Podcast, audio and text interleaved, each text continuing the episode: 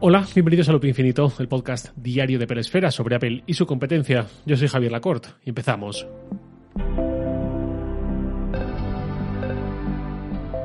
Me ha costado un poco poder ver los últimos dos episodios, pero este fin de semana ya pude finalizar, por fin, ya acabé la segunda temporada de The Morning Show, seguramente el buque insignia de Apple TV Plus. La primera temporada fue la carta de presentación de esta plataforma, con Jennifer Aniston como la gran estrella, como el primer gran rostro que nos mostraba, y a mí me encantó esa primera temporada, ya lo conté por aquí hace un buen tiempo. Por si hay algún despistado, sin hacer spoilers de esta serie, puedo comentar un poco su punto de partida. Jennifer Aniston es la presentadora del, magazine matinal por excelencia de Estados Unidos y un día sale a la luz que su copresentador, compañero en pantalla interpretado por Steve Carell, es un depredador sexual, básicamente. Son dos rostros muy muy conocidos, con mucha química entre ellos, gente muy famosa, que de pronto se tiene que enfrentar a esto y gestionarlo tanto internamente eh, en la empresa y a nivel personal como de puertas hacia afuera hacia los espectadores, el público y la sociedad en general de Estados Unidos. Y ahí es donde empieza la serie. No voy a hacer spoilers concretos, porque muchos no lo habréis visto aún y creo que no hace falta tampoco hacer estos spoilers para hablar de esta serie. Así que esta crítica, digamos, de la segunda temporada de The Morning Show, la podéis escuchar tanto si la habéis visto, y a ver si estáis de acuerdo conmigo o no, como si no la habéis visto y queréis mojar los pies de cara a verla o empezar la serie o no o lo que sea. No voy a hacer spoilers, lo cual no quita que no, obviamente, no voy a comentar eh, pues ciertos aspectos de la trama, ciertas opiniones sobre cómo se suceden los episodios. No voy a decir nada concreto, pero sí que voy a decir un poco por dónde van los tiros, digamos, no en cuanto a la trama, sino en cuanto a cómo se desarrolla la serie. Ahora me entenderéis. Si no queréis recibir ninguna información antes de ver la serie, que entiendo vuestra postura, eh, no escuchéis este episodio, es mejor que paséis a otro podcast o lo que sea, eh, porque entiendo que, aunque no haga spoilers como tal, pues algo va a afectar a vuestra experiencia. Y si vais a ver la serie porque todavía no la habéis visto, pero no os importa escuchar algo sin llegar a ser spoilers concretos sobre quién vive, quién muere, quién tiene un hijo, quién no, todo esto, eh, pues bueno, os puede encajar escuchar este episodio. Dicho todo esto, vamos con ella. Si la primera temporada gestionó de una forma perfecta o casi casi perfecta la propuesta inicial y nos hizo preguntarnos muchas cosas en torno al movimiento MeToo, a los matices, la propia serie también nos sembraba dudas. Es un acosador, es un depredador en el primer sentido, pero luego quizás Jennifer Aniston plantea ciertas dudas hasta cierto punto. Luego al final ves un flashback que te deja claro que era un acosador, efectivamente, que abusaba de su posición, pero la serie jugaba a crearte dudas, a enfrentarte a esas convicciones. En esta segunda temporada la propuesta creo que ni está tan clara, ni hay una apuesta tan firme por ella para su hilo narrativo principal. Quiero decir, en esta segunda temporada creo que se ha intentado tocar demasiados palos como para que saliese bien. Y efectivamente, yo he disfrutado también de esta segunda temporada. La he visto entera, muy, muy agradado de verla, pero bastante menos que la primera, que sí que me cautivó. En esta segunda temporada está la propia trama de Mitch, de Steve Carell, y cómo evoluciona la gestión de todo aquello, todo aquello que le estalló en la primera temporada. Vemos cómo se hacen nuevas preguntas, y aunque es un acosador, claramente, que ha hecho cosas horribles, creo que la serie lo dibuja como un personaje con el que se puede empezar a empatizar un poco más en ese momento de la trama, más que la temporada anterior. Por sus reflexiones, por sus pensamientos, por sus preguntas, todo lo que le ocurre en Italia. Eso por un lado. Luego está lo que para mí seguramente la gran trama de la segunda temporada, o al menos la más interesante, la más completa, que es Alex Levy, Jennifer Aniston, intentando conocerse a ella misma después de todo lo que le ha pasado en los últimos meses. Es una mujer que ya tiene más de 50 años, pero está descubriendo mucho sobre ella, sobre su relación con los demás y sobre por qué actúa como actúa.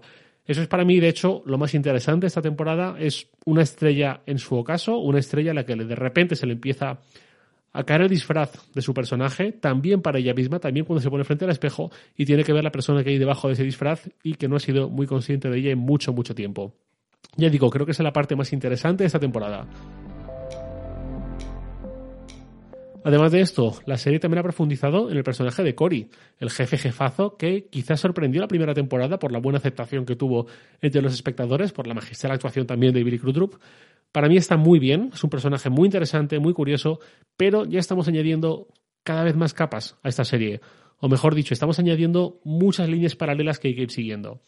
Y no acaba aquí, también se toca el racismo con un par de subtramas. Y por supuesto se toca la pandemia en esos días previos a que todo terminase de estallar, con escenas que nos llevan directamente a aquella primera quincena de marzo de 2020, donde todos estábamos muy asustados, muy preocupados, con muchísima incertidumbre. No solo se cubre la pandemia en tanto en cuanto a cómo afecta a las personas o cómo afecta a la sociedad en su conjunto en esa fase inicial, sino también en cómo se trata desde la perspectiva empresarial, como también cómo lo trata un medio de comunicación que informa de lo que está ocurriendo y tiene que decidir cómo informar de esto y cuándo y cuándo renunciar a ello, etcétera. Además, también está Bradley, Reese Witherspoon, que para mí ha evolucionado a peor en esta segunda temporada como personaje. Es bastante menos interesante que su aportación en la primera, pero también tiene bastante peso en la narrativa. Y de hecho tiene varias subtramas dentro de la que es su propia trama. Relación personal, relación familiar, relación profesional, además de gestionar todo lo que ocurre con Alex como compañera de plató. Haciendo un repaso rápido, Alex, Mitch, Bradley, Corey, racismo, COVID, acoso, y nuevos personajes que también se van desarrollando y vamos conociendo, como Laura Peterson o como Stella Back. La primera temporada me pareció sobresaliente y aquí en esta segunda creo que a los creadores de The Morning Show se les ha ido un poco de las manos todo lo que querían contar, todas las historias, y al final se ha construido un producto que podríamos llamar un poco Frankenstein. Frankenstein es un concepto que mi jefe Roberto usa de vez en cuando, no es un concepto exclusivamente suyo, es muy común, pero él lo usa bastante para parar los pies cuando queremos hacer un reportaje, contar una historia compleja, etcétera, dando demasiado protagonismo a demasiados conceptos. Ahí él suele decir mucho cuidado porque si vais así vais a hacer un Frankenstein como una forma de decirnos que meter mucho de aquí y de allá va a acabar desvirtuando el producto final. Con esta temporada de Morning Show creo que es justo lo que ha ocurrido. Las interpretaciones de los actores son magníficas, el reparto está sensacional. Jennifer Aniston y Billy Crudup en particular creo que lo hacen realmente bien en esta temporada. A nivel de producción sigue siendo sobresaliente, cómo se cuida cada detalle para que la serie sea totalmente creíble. Y yo la he visto sin perder interés por el camino a lo largo de sus 10 episodios, pero creo que, han querido contar demasiadas historias a la vez y eso ha conducido también a demasiados giros de guion, demasiados volantazos en la narrativa y eso es una pena. Apple no ha confirmado si habrá o no una tercera temporada. Cada vez más habitual en muchas series ver final de temporada ambiguos que pueden hacer que la serie acabe ahí, pero también se deja una puerta abierta por si luego se firma la renovación y la serie continúa. Aquí el final es especialmente abierto, el final no es algo extremadamente concluyente, así que confío en ver una tercera temporada. Veremos en qué queda, pero a mí personalmente me gustaría mucho ver esa próxima temporada, sobre todo si rebajan un poco las ansias de contar historias, que al final es comprensible que quiera lucirse, porque hablamos de la serie estrella de Apple TV Plus y tiene un reparto muy bueno, eh, o al menos es la serie más mediática, algo a lo que ayuda mucho contar con Jennifer Aniston. Pero ya digo, en la primera creo que todo estaba más enfocado. Veremos qué pasa. Voy cerrando este episodio con la pregunta de un oyente que es Jorge, arroba de la torre Jorge, con dos es al final. Me dice, hola Javier, espero que estés muy bien. Escuchando un episodio tuyo que tenía trazado, he llegado a otro más antiguo aún, el de Notas, mi Biblia. Me gustaría saber, lo primero, si ha cambiado tu uso de notas o si he descubierto algo nuevo, ya que la considero una app bastante potente. Y sobre todo, la cuestión principal es, ¿qué opinión tienes sobre que notas no estén en el Apple Watch? A mí a veces, para algún uso de consulta de alguna información o para tomar una nota rápida, me parece increíble que Apple no la haya trasladado al Apple Watch. Ya me cuentas, un abrazo. Pues muchas gracias, Jorge. La verdad es que pienso exactamente igual que tú. Apple se lo toma con mucha calma a la hora de incorporar aplicaciones a reloj, incluso aplicaciones nativas, elementales, que tienen todo el sentido del mundo en un reloj. Por ejemplo, la aplicación recordatorios tardó bastantes años en llegar al Apple Watch y es muy obvio que es ideal para ir tachando elementos de una lista, para ir haciendo la compra o cualquier cosa. Pues con notas más de lo mismo. Obviamente es una aplicación que ya es un poco más compleja para llevar al reloj, pero quizás podríamos pensar en algo como mm, ver nuestras notas, solo verlas sin poder editarlas y sí poder crear nuevas notas dictando por voz o que la escritura está por trazos o lo que sea. Eh, digo lo de no poder editar las notas porque sería muy fácil cargarse algo del formato, lo que sea, y por la propia naturaleza del reloj tampoco lo veo muy necesario editar notas.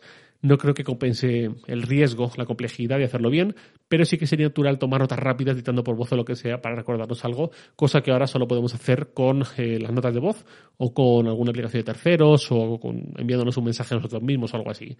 A ver si llega con WatchOS 9 porque realmente eh, estaría muy bien contar con ella. Sobre la primera pregunta de Jorge, sobre si algo ha cambiado en mi uso de esta aplicación, la verdad es que poco. De hecho, creo que la uso un poco menos que en aquel entonces, porque antes hacía los guiones de este podcast cada día usando notas en el Mac, pero desde hace exactamente 40 episodios, que equivale a unos dos meses más o menos, los escribo usando Ulises.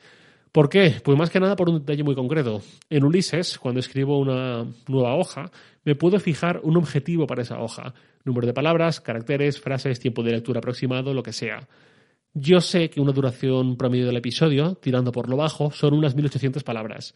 Lo normal es que cada guion sean unas 2000, 2100 palabras en general, pero 1800 es lo que ocupan los episodios más cortos, los que se quedan en 8 o 9 minutos aproximadamente, Entonces yo fijo como objetivo al menos 1800 palabras y veo un círculo que va llenándose en función de las palabras que llevo, que va cambiando de color y que cuando llego a ese objetivo clavado eh, se pone en color verde.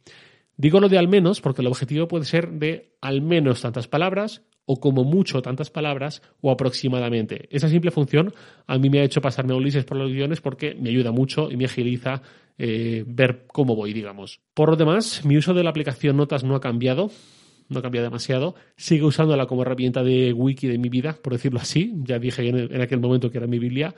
Ahí, por ejemplo, tengo un listado de todos los servicios que tengo asociados al hogar. Por ejemplo, a quién llamar en caso de que ocurra tal cosa. Si no va internet, si no hay luz, si se estropea la lavadora, si hay una avería con las cañerías, si pasa algo con la comunidad de vecinos, el ascensor, etcétera, etcétera.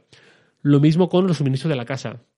Eso es algo que produce mucha pereza añadida a una mudanza, que ya de por sí es algo muy tedioso, pero que luego agradezco mucho. Tengo una lista completa con todas las bombillas de la casa, por estancias, con el tipo de bombilla que es. Para que si se funde una, saber perfectamente esté donde esté, si me pilla por la calle o algo, mi mujer me avisa, yo ya sé cuál debo comprar. Las pilas de la báscula de la cocina, las pilas de la báscula del baño, etcétera, etcétera, todo puesto de qué tipo es. Y bueno, pues el resto es lo que ya conté en aquel episodio hace un par de años sobre cómo uso la app Notas y poco más que actualizar. Nada más por hoy, lo de siempre, os leo en Twitter, arroba jlacort, y también podéis enviarme un mail a lacort.sataka.com.